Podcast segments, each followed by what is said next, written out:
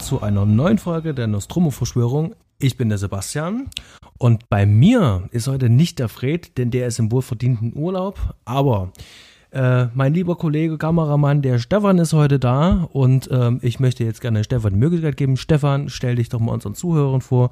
Wer bist du? Was machst du? Erzähl doch mal was im Internet. Hallo, ich grüße euch. Ich bin der Stefan aus Leipzig und zwar bin ich Filmeditor und Kameramann. Würde mich als äh, Vollzeit-Nerd bezeichnen, ähm, leidenschaftlicher Comic- und Filmesammler und ja, mache meine Independent-Produktion hier in Leipzig. Genau, ähm, wir äh, beide arbeiten relativ äh, viel und häufig an Projekten zusammen, gemeinsam schon Imagefilme gemacht und ähm, arbeiten jetzt auch gerade an einem Kurzfilmprojekt. Und äh, der liebe Stefan, der ist äh, für die Filmauswahl heute selber verantwortlich. Er hat mir den Film unaufgefordert mitgegeben meinte einfach nur ganz trocken, der würde dir gefallen.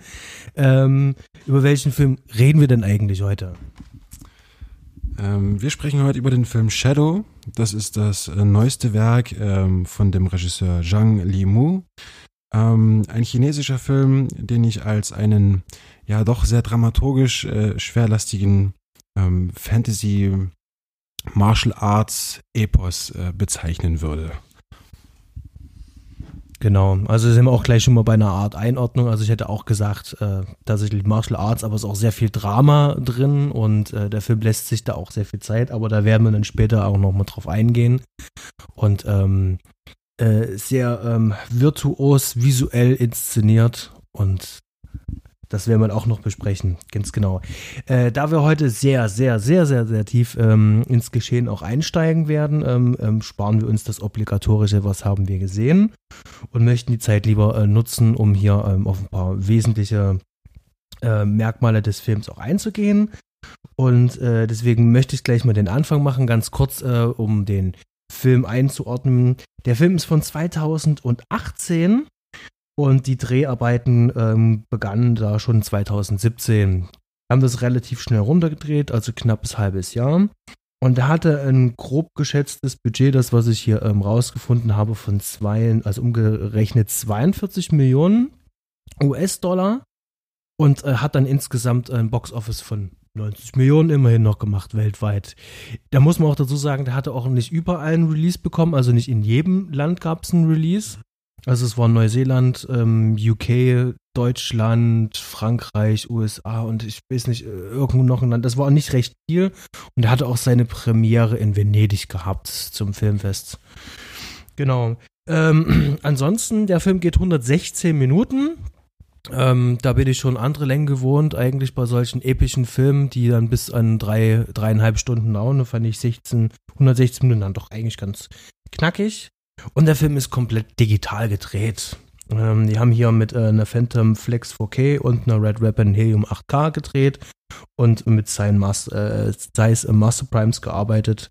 Und im Seitenverhältnis 2,35 zu 1. Genau. So viel eigentlich dazu. Ähm, ja, ich würde einfach sagen, was geht's denn da eigentlich? Was, was behandelt denn eigentlich Shadow? Und ähm, ja, Magst du kurz zusammenfassen, Stefan? Ähm, ja, also die Prämisse ist wie folgt. Ähm, China zur Zeit der drei Königreiche, der junge König von Pai möchte den Frieden bewahren, auch wenn seine bestehende Allianz zu zerbrechen droht. Und äh, sein oberster Befehlshaber Yu hält einen Krieg jedoch für unausweichlich, denn die Schmach, eine strategisch wichtige Stadt gegen seinen alten Widersacher General Yang verloren zu haben, sitzt tief.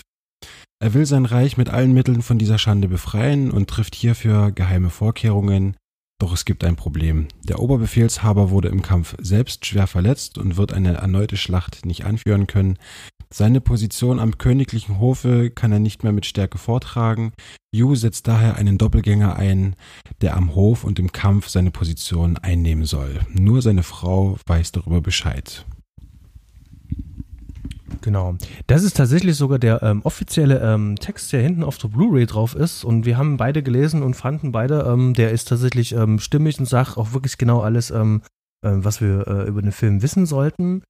Und äh, hier an der Stelle die obligatorische Spoilerwarnung. Also wir werden ins Detail gehen, wollen auch ins Detail gehen.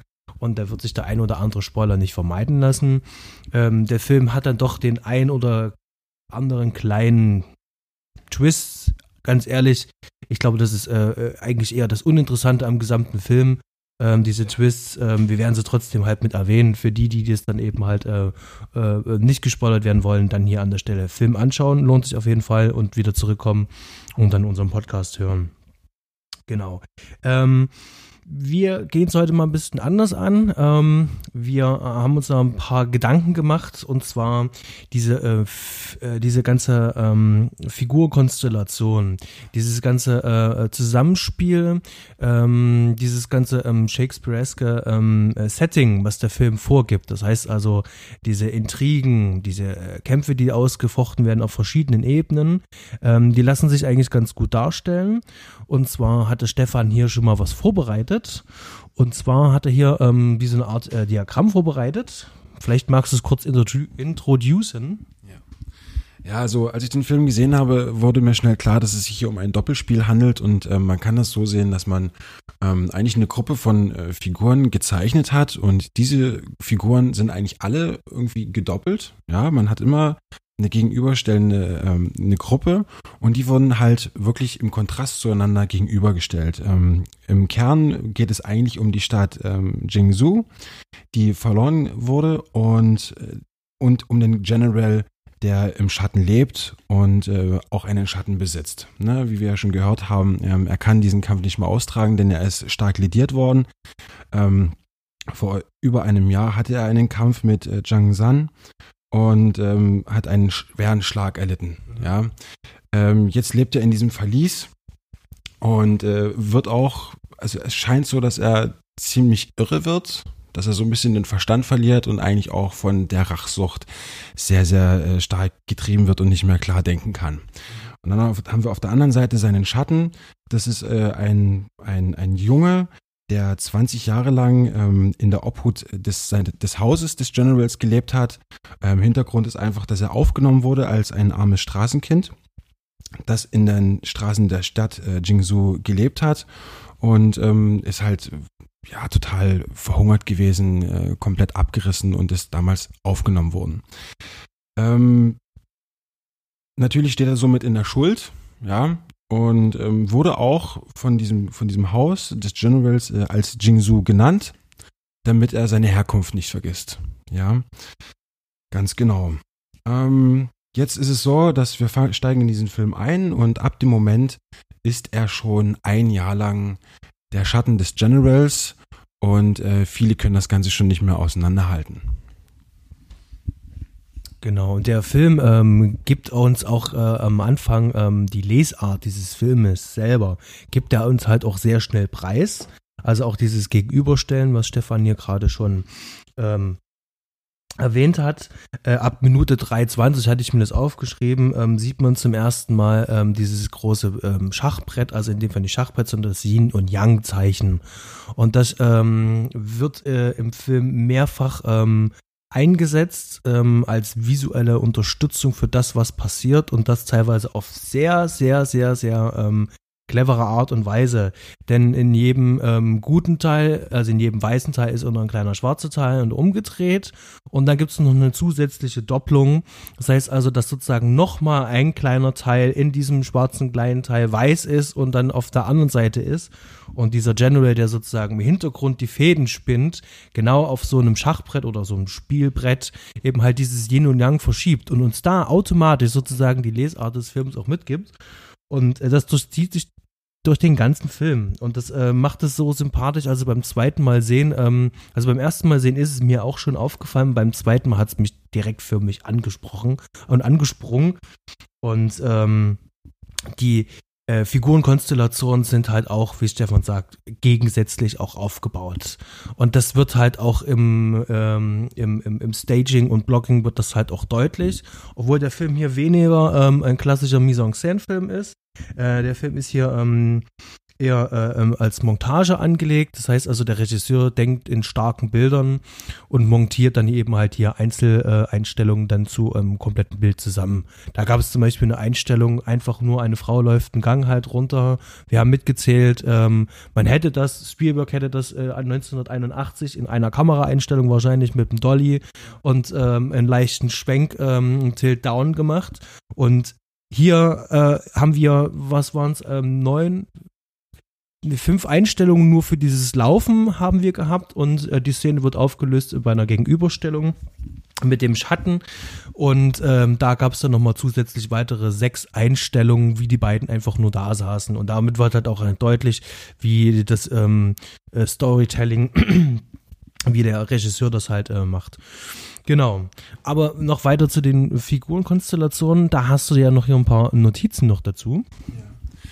Ähm, wir dürfen dabei nicht vergessen, ähm, da gibt es noch den König von Pai, der wiederum äh, seine Schwester noch im Hintergrund hat. Und auf der anderen Seite des ganzen Spiels haben wir den König Zhang San, der wiederum seinen Sohn im Hintergrund hat. Und äh, das Ganze wird noch so ein bisschen, wie soll man sagen, verflüssigt durch zwei andere Figuren, die dort immer so reingestreut werden als Intriganten und Spionen.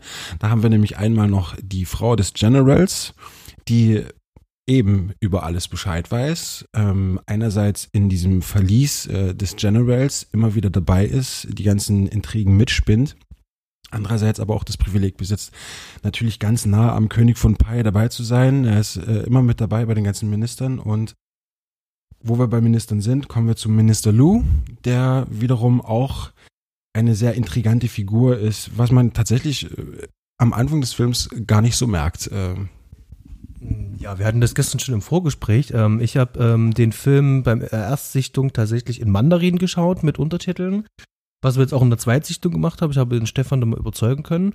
Und ähm, ich habe bis ähm, zum Schluss, ähm, wo sozusagen äh, herausgestellt wird, äh, dass er äh, einen Verräter ähm, spielt, habe ich das nicht mitbekommen, weil auf äh, der Tonspur war das für mich nicht, nicht ersichtlich.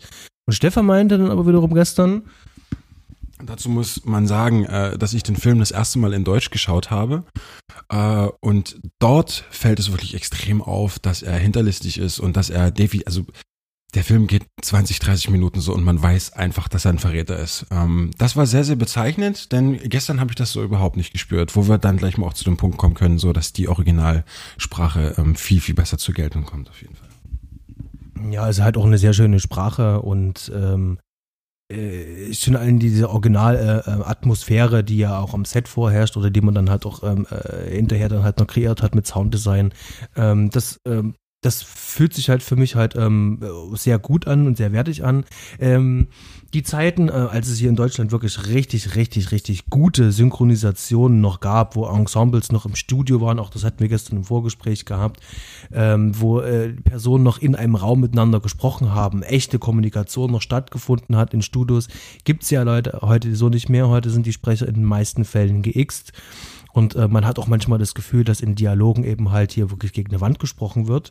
Und ähm, ich habe das jetzt auch häufig festgestellt, wenn ich die Möglichkeit habe, will ich dann eben halt auch einfach original sehen. Ich störe mich an den Untertiteln auch gar nicht mehr. Und ähm, ich finde es dann auch noch äh, eine Bereicherung, ähm, mich dann eben halt manchmal auch wirklich ganz anders auf das Bild zu konzentrieren und der Stimmung halt zu leben. Und der Film ist natürlich sehr einladend. Ich muss auch nicht immer nach unten schauen, weil der Bild sagt auf Bildebene eigentlich schon genau das halt aus. Also er spielt spiegelt genau das auch, was er sagt. Und ähm, ja, dazu dann auf jeden Fall nachher noch ein bisschen mehr. Genau. Ähm, dann kommen wir mal zu ähm, der Figur des Generals. Ähm, dieser suggeriert ja während des Films die ganze Zeit, dass er eigentlich nur seine Ehre zurückhaben möchte. Ähm, der Hintergrund ist eigentlich, dass er auf dem Thron des Königs von Pai sitzen möchte. Ähm, das wird relativ schnell deutlich. Mhm. Er ist auch, äh, wie du gestern schon angemerkt hast, eine, eine starke Expositionsfigur. Er ist eine Figur, die mit ihren Worten extrem beschreibt, was hier passiert. Manchmal hatte ich auch das Gefühl, dass der Film das braucht. Ähm, möchte ich auch nochmal sagen, hatte ich gestern schon zu dir gesagt, er, fühl, er fühlte sich für mich sehr jung an. Ähm, jetzt war ich total geschockt. Wie alt ist er eigentlich? Ähm, also er, der Hauptdarsteller, ähm, da waren wir beide vor uns geschockt. Ähm, der Hauptdarsteller spielt ja auch alle beide. Ja. Ich habe gedacht, das sind zwei Schauspieler. Ähm, ähm, sehr gute Maske auch an der Stelle, aber der Hauptdarsteller selber ist, äh, wo haben wir ihn? 79er Baujahr. Also der ist jetzt 40, der gute Mann. Und ähm, er, er sieht halt einfach aus wie Ende 20, Anfang 30. Ähm, ich weiß auch nicht, was sie machen. Also das gleiche gilt auch für Lisanne, die halt ähm, seine Frau da spielt. Ähm, auch Baujahr 82. Also jetzt ähm, 37 und sie sieht wirklich aus wie ähm, ähm, Anfang, Mitte 20 und ähm, ja, ich weiß nicht, was die da drüben in China machen, aber das hätte ich auch ganz gerne. Kein Fleisch, kein Käse. kein Fleisch, kein Käse, vermutlich. Ganz genau. Ähm, äh, da müssen wir auch gleich mal betonen, äh, dass der Cast doch wirklich großartig ist. Also der Cast ist wirklich äh, top-notch. Jeder liefert einfach unglaublich ab. Ähm, sie spielen alle extrem gut und man merkt, die hatten alle extrem Lust äh, auf diesen Plot. Ne? Ähm, kommen wir mal ähm, zum König von Pai. Der wirkt schon von Anfang an so als äh, so eine blumige Figur, ne, alles ist wunderbar und so weiter und so fort. Und er will einfach auch überhaupt äh, keinen Krieg und so weiter, er möchte einfach nur den Frieden wahren, aber eigentlich ist er schon äh, ein ziemlich hinterlästiges Stück. Und äh, ist eigentlich auch gewillt, ähm, die Stadt Jingzhou wieder zurückzugewinnen. Und äh, benutzt deswegen auch äh, den Minister Lu für seine eigenen Zwecke, der wiederum äh, sich immer wieder auf den Weg macht und äh, Fehlinformationen streut. Und ähm, ja, der König von Pai ist auch abgebrüht genug, ähm, seine Schwester zu verkaufen, ähm, die dann sozusagen äh, verheiratet werden soll mit dem Zhang San. Ähm, dieser wiederum ist eigentlich schon verheiratet, der dann wiederum auf die äh, glorreiche Idee kommt, nun gut, kein Problem, wir können sie ja auch äh, als Konkubine äh, verheiraten. Ähm, das ist sehr, sehr, sehr, sehr vielschichtig alles. Alle Figuren haben äh, auf jeden Fall ihren inneren Konfliktkreis, ihren mittleren Konfliktkreis und ihren äußeren. Und äh, alles es hat immer so einen Drive. Es verschiebt sich irgendwie alles ständig. Ähm, der Film ist auch sehr dialoglastig. Wenn man den Trailer das erste Mal gesehen hat, wie, wie als ich ihn dir gezeigt habe, da hat man so erstmal gedacht, okay, das ist so ein typischer Martial Arts Haut drauf Streifen. Ähm, wer das glaubt, wird äh, auf jeden Fall sehr enttäuscht sein, denn der Film ist sehr, sehr dialoglastig, er ist sehr, sehr ruhig, er lässt sich sehr viel Zeit ähm, für die Figurenentwicklung. Da kann man hier vielleicht an der Stelle noch erwähnen, die Musik von ähm, Salao. Ähm, ich weiß nicht, was er vorher noch gemacht hat, aber ähm, dieses dezente Zitternspiel, was ja auch im Film ja auch thematisiert wird, ähm, verleiht dem Film einen ganz eigenen Charme. Und die Musik ist sehr zurückgenommen. Das sind also wirklich nur, das sind nur die Zitter, die man hört in verschiedenen Variationen ähm, und Sounddesign. Und wir haben Action-Szenen gehabt, wo wir gestern auch zusammen geschaut haben, meinen so, hier ist keine Musik, hier passiert nichts, es wird nichts überdramatisiert. Es sind einfach wirklich nur Bilder, die sprechen, Dialoge, die für sich sprechen. Und ähm, die Musik ähm, bildet wie sozusagen ein, ein, ein extra Punkt für sich, die für einen bestimmten Ton innerhalb des Films sorgt, für eine Stimmung sorgt, aber auch niemals ähm, over the top ist. Also wir reden hier nicht von einem Balls to the Wall Score aller Hans Zimmer, sondern genau das exakte Gegenteil davon. Und ähm, das macht auch das Bild dann auch insgesamt halt auch rund. Und äh, wir kriegen auch äh, über die Musik auch keine Art von Foreshadowing oder äh, Charakterisierung, sondern das Ganze ist homogen in diesen Film mit eingewoben. Ja, das ist tatsächlich sehr stark aufgefallen, vor allen Dingen halt gerade im Climax. Ne? Ähm, wir haben dann äh, im Climax haben wir zwei Handlungsstränge, die gegen, die dann per Crosscut, per klassischem Crosscut übereinander geschnitten werden. Und da kommt es dann halt ähm, auch zu einem Zitterspiel von zwei Kontrahenten. Ähm, das würde ich jetzt einfach mal weglassen. Wir wollen ja den Zuhörern immer noch was lassen. Ähm, und das ist einfach großartig, weil, wie gesagt, der Film sich einfach unglaublich viel Zeit lässt und dich einfach nicht überfordert. Gar nicht. Er überfährt dich einfach niemals, obwohl er sehr viele Bilder verwendet. Überfährt er dich niemals. Ähm, soundtechnisch überfährt er dich auch nicht. Und wenn die Musik kommt, dann kommt sie einfach gefühlt genau an der richtigen Stelle. Das war sehr, sehr auffallend. Genau. Ähm, ich denke, rein weg vom, vom, vom, vom Plot, ähm, von den ähm, ähm, Beziehungskonstellationen, was die äh, inneren und äußeren Beweggründe für die Taten sind. Ähm, sind wir eigentlich jetzt soweit ganz durch oder sagst du, hast du dann noch was? Ähm, eigentlich haben wir, eigentlich haben wir gerade das gesamte Konstrukt schon beschrieben. Ich glaube, worauf das hinausgeht, kann sich dann jetzt jeder, der irgendwie ein bisschen trainierter Filmgucker ist, äh, kann sich das denken. Aber ich denke mal, wir lassen das Ende einfach mal weg, weil das müssen wir ja nicht spoilern. Das ist äh, doch immer noch cool. Es wird halt auch typisch äh, Martial Arts. Ne? Es wird dann halt auch einen Peak geben. Es wird äh, sehr brutal. Es wird, wird sehr blutig. Ah ja, genau. Das äh, können wir auch noch mal dazu sagen. Der Film beginnt sehr ruhig, baut sich einfach von Stück zu Stück immer mehr auf und wird genau an der richtigen Stelle blutig.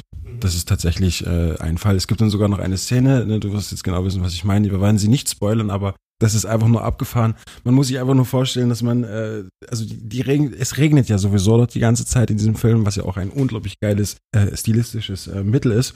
Ähm, und natürlich kommt dann auch das Thema Regenschirm zum Vorschein und dass der Regenschirm einerseits eine unglaublich gute Kampfwaffe ist, aber auch sehr gut zur Abwehr dient und der Regenschirm besteht aus Säbeln sozusagen. Das ist total geisteskrank. Man kann die halt äh, in zwei, drei Winkeln, glaube ich, sogar noch einstellen, halt, sodass die wirklich wie eine Hacke wirken, wie ein Säbel, wie eine Sense und so weiter und so fort. Und dann rutschen die auf diesen Dingern tatsächlich ähm, so, eine, so, eine, so, eine, so, eine, Straße nach unten, ähm, um sich von den äh, ankommenden äh, Pfeilen äh, der Soldaten zu schützen. Und das ist einfach abgefahren. Also sowas hat man wirklich bis dato noch nie gesehen. Das war einfach nur krass. Da findet er wirklich sehr, sehr, sehr, sehr starke Bilder. Und gerade diese Szene, wo es dann um die Rückeroberung der Stadt geht, das äh, äh, markiert tatsächlich auch ähm, den Mittelpunkt des Films. Und auch da wird auch das erste Mal Blut fließen. Und äh, da fließt dann auch irgendwann ordentlich Blut. Das ist allerdings so ästhetisch in Szene gesetzt und äh, besagte Szene findet auch im Regen statt und das ist auch ein äh, ähm, gestalterisches, stilistisches Mittel. Mit diesem Regen wird auch die Grundstimmung des Films auch gut transportiert. Und das macht den Film so ästhetisch, äh, wie er eben halt auch ist. Jetzt muss man dazu noch sagen, äh, der Film hätte eigentlich auch ein Schwarz-Weiß-Film sein können. Ähm, wahrscheinlich war das auch, äh, auch mal angedacht, ähm, aber Farbe musste halt noch rein und die einzige Farbe, für die man sich entschieden hat, ist Rot. Die Hautfarbe sozusagen, Farbe des Blutes. Das ist die einzige Farbe, die wir sehen, bis auf eine einzige Einstellung im Wald. Zwei. Gut, zwei. Da haben wir noch ähm, Grün noch mit drin als Farbe. Ansonsten ähm, in kleineren Einstellungen nur einen ganz leichten Farbstich, aber im Allgemeinen so einen leichten Blau für abends oder ein leichtes ähm, ähm, Lila war für Innenräume irgendwann mal, ähm, wenn die dann in der Stadt sind. Ähm, aber das ist so minimalistisch runtergefahren, also richtig entsättigt und ähm, selbst auch die Hautfarben und auch das Blut ist trotzdem immer noch ein bisschen verwaschen. Also das ist nicht dieser Sin City-Effekt, wo es dann auch noch die einzelnen Farben dann auch noch aufgedreht werden, sondern hier auch noch dezent. Der Kontrast reicht völlig aus. Und das Ganze ist allerdings nicht nur digital gemacht, denn man sieht auch, dass die ganzen Props, die da zum Einsatz kommen, auch die haben sozusagen schon von ähm, von Herstellung her sozusagen die Farben untereinander abgestimmt. Und es ist nicht nur grau, sondern es ist auch viel schwarz-weiß. Richtig, also das ist etwas, wo ich mich dann nach, nach den ersten fünf Minuten schon total verliebt hatte, halt so, ähm, dass die nicht einfach nur die Sättigung rausgezogen haben und gesagt haben, wir machen den Film schwarz-weiß, sondern man hat sich einfach von vornherein schon viel Gedanken über die Ausstattung und die Requisiten gemacht. Alles ist äh, in Graustufen gehalten, ja, ganz, ganz viel Seide, ganz viel Grau, ganz viel Weiß, ganz viel helleres Schwarz und ganz viel Silber. Ja, ähm, die Zittern sind schwarz, die Dolche sind silber, ähm, andere Werkzeuge sind silber und das, das sorgt für einen äh, Gesamtlook, der ist einfach episch. Also das kann man nicht anders sagen. Genau. Und natürlich ist ähm, die ganze Farbgebung im Film, also ich meine, der Regisseur ist ja kein Unbekannter, also gerade mit Hero und House of the Flying Daggers ähm, und ähm, äh, seinem ersten Film, den er gemacht hat, das hatte ich mir noch extra aufgeschrieben, äh, genau, Rotes Kornfeld. Ähm, er ist ja ein visueller Regisseur, der mit Farbkonzepten arbeitet. Immer, in jedem seiner Filme arbeitet er mit Farbkonzepten. Und das ist jetzt hier äh, in dem Fall ein komplett anderes Farbkonzept. Und hier arbeitet er sozusagen, ich sage es vorsichtig, mit den Fifty Shades of Grey. Ja, wir haben hier äh, so viele ähm, äh, verschiedene ähm, äh, dieser Grautöne, die an ihren äh, Enden jeweils schwarz und weiß dann halt ähm, mit ergeben. Und äh, darum geht's in dem Film, Film halt auch, die Gegenüberstellung und trotzdem die einzelnen Schattierungen. Und äh, das ist schon beeindruckend, wenn man weiß, äh, dass das im Vorfeld konzipiert wurde. Das heißt, die ganzen Props, da muss also jemand, äh, entweder haben sie einen 3D-Drucker oder irgendwas gemacht, aber die Grautöne hauen da halt auch hin. Denn hinterher, digital, jetzt die einzelnen Grautöne neu zu bestimmen, würde den Prozess ja auch wahnsinnig ähm, äh, in die Länge ziehen, auch wenn sie es äh, digital gedreht haben. Ähm, deswegen, ähm, da steckt das meiste Geld auch mit drin. Also in der Requisite und, äh, wie wir vor uns festgestellt haben, ähm, also die Naturaufnahmen und äh, diese Schauplätze, an denen das stattfindet, die sehen so real und so echt aus. Und durch den Regen äh, ähm, nimmt man leider, oder das heißt leider, nimmt man tatsächlich auch nicht wahr, das ist einfach alles CGI. Wir haben vor uns gesehen, wie sie es gebaut haben. Ich hatte es mir auch aufgeschrieben. Pixomondo die haben 244 Einstellungen für den Film, haben die gemacht, digital. Und selbstverständlich, die kompletten Hintergründe haben sie gemacht. Ähm, dann dieses äh, trojanische Pferd in Anführungszeichen, diese Szene, ähm, wo die dann in die Stadt halt kommen. Äh, auch die ist komplett digital und die haben es nicht gesehen. Also, also man hätte es merken können. Ähm, wir waren aber vom Film so gefesselt und von der Bildsprache und ich glaube, das spricht auf jeden Fall sehr für den Einsatz ähm, des CGIs hier. Ja, also das kann ich nur bestätigen, vor allen Dingen gerade an der Stelle, als äh, das trojanische Pferd äh, sich auf den Weg in diese Schlucht äh, macht. Ähm, da habe ich dann schon überlegt, ob das jetzt CGI ist und vor allen Dingen halt auch, weil man ja auch weiß, dass das alles sehr, sehr teuer ist und so. Man hat schon dran gedacht, aber man, der Film hat einfach ein so durchdachtes und ähm, ausgearbeitetes Design und Konzept, dass du einfach bist abgelenkt. Komm, du hast keine Zeit, deine Gedanken daran zu verschwenden, da der Film einfach in jeder Szene einfach wunderschön produziert ist. Das ist tatsächlich so. Genau. Ähm, ich würde jetzt ganz gerne nochmal auf das äh, anfangs erwähnte ähm, Yin-Yang-Konzept noch mit eingehen und dass das eigentlich den ganzen Film durchzieht. Äh, Gerade am Anfang auch schon, wie die Figuren in Stellung begeben, äh, äh, in Stellung gebracht werden, taucht das eben halt auch immer wieder auf, dieses Bild. Ja, es gibt diesen Kampf zwischen Zhang San und äh, dem, dem, dem Jingsu, dem, dem, dem Schatten. Und äh, das findet auf einem riesengroßen Yin-Yang-Symbol, findet das eben halt statt. Und es gibt dieses Regelwerk, äh, drei Runden und nach drei Runden ist der Sieger halt klar festgemacht. Und in dem Fall drei Runden sind überstanden. Es gibt ein paar Verletzungen, aber der Sieger ist klar. Und danach sagt dann eben halt auch dieser Stadthalter, sagt auch, okay, der Sieger ist entschieden, jetzt können wir sozusagen beide mit erhobenen äh, Haupt äh, ähm, das Feld verlassen. Und die kämpfen aber weiter und jetzt geht es eben halt um Leben und Tod. Und da sieht man, ähm, wie dieses Feld Stück für Stück demoliert wird. Es wird richtig kaputt gemacht. Und das war so symbolhaft, so symbolisch wie auch viele andere Sachen. Und ähm, es gab noch eine andere Einstellung in dieser Höhle, wo der, der, äh, äh wie heißt der hier, der, der Befehlshaber, genau, der Befehlshaber selber ist, in der es auch übrigens immer regnet und immer Wind gibt das werden wir gleich nochmal äh, ähm, outpointen. Ähm, auch da ist so ein riesengroßes Yin-Yang-Symbol auf dem Boden, sozusagen wie als ähm, Arena. Das ist sozusagen das Wirkungsfeld dort, wo gekämpft wird. Und äh, beide stehen in diesen Yin-Yang-Symbolen drinne, in diesen Punkten. Und in den Punkten wiederum selber haben sie die gegensätzliche Farbe von dem Punkt. Das heißt also, sie stehen in der schwarzen Seite im weißen Punkt und Person hat schwarz an. Und umgekehrt. Und auf einmal kommt ein dritter Punkt in dieses Bild und das ist die Frau und die steht genau dazwischen. Und der Film hat ihr das nicht gesagt, sondern der zeigt das einfach nur mit diesem Bild und sie kommt einfach nur rein und dann steht sie auch noch zwischen beiden. Und er hat äh, viele, viele solche, solche ähm, ähm, Situationen, wo er das eben halt visuell komplett halt auch ausnutzt. Und äh, da sind viele schöne Gedanken mit reingeflossen. Auch der Name selber äh, gibt es ja auch her. Im Chinesischen ist ja übersetzt ja auch ähm, Yin, heißt ja auch übersetzt ähm, Shadow.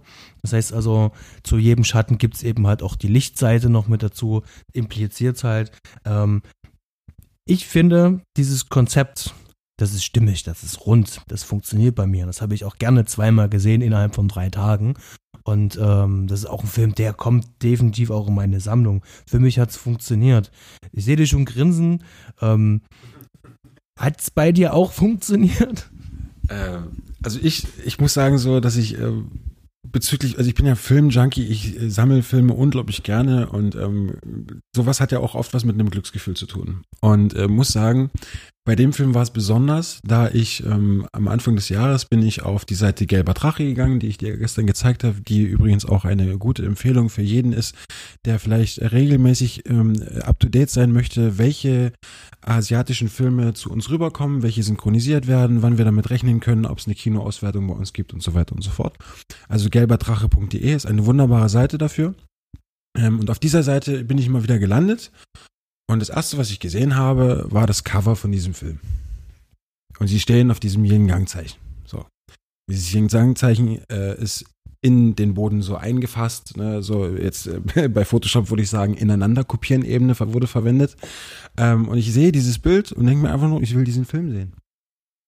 Dann habe ich einen neuen Tab aufgemacht, habe äh, den Titel des Films eingegeben, bin auf Bilder gegangen bei Google, habe fünf Einstellungen gesehen und wusste, ich will diesen Film sehen. Ich habe mir keine Story durchgelesen, ich habe mir keinen Trailer angeguckt, gar nichts. Ich wusste einfach nur, ich will den Film sehen. Vor allen Dingen ab dem Moment, als ich dann den äh, Namen des Regisseurs gelesen habe, ähm, habe dann an House of Flying Daggers genannt, gedacht und dachte mir, okay, den Film bestelle ich mir vor.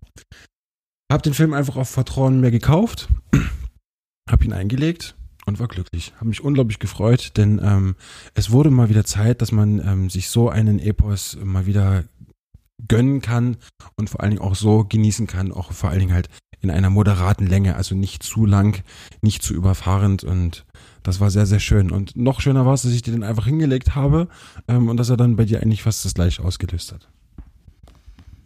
Ja, schöne, äh, schöne Überraschung und ähm, äh, hat mich, äh, also gerade das ist so ein Film exemplarisch, äh, wo dieses klassische Show Don't Tell ähm, sehr häufig ähm, ähm, ähm angewendet wird.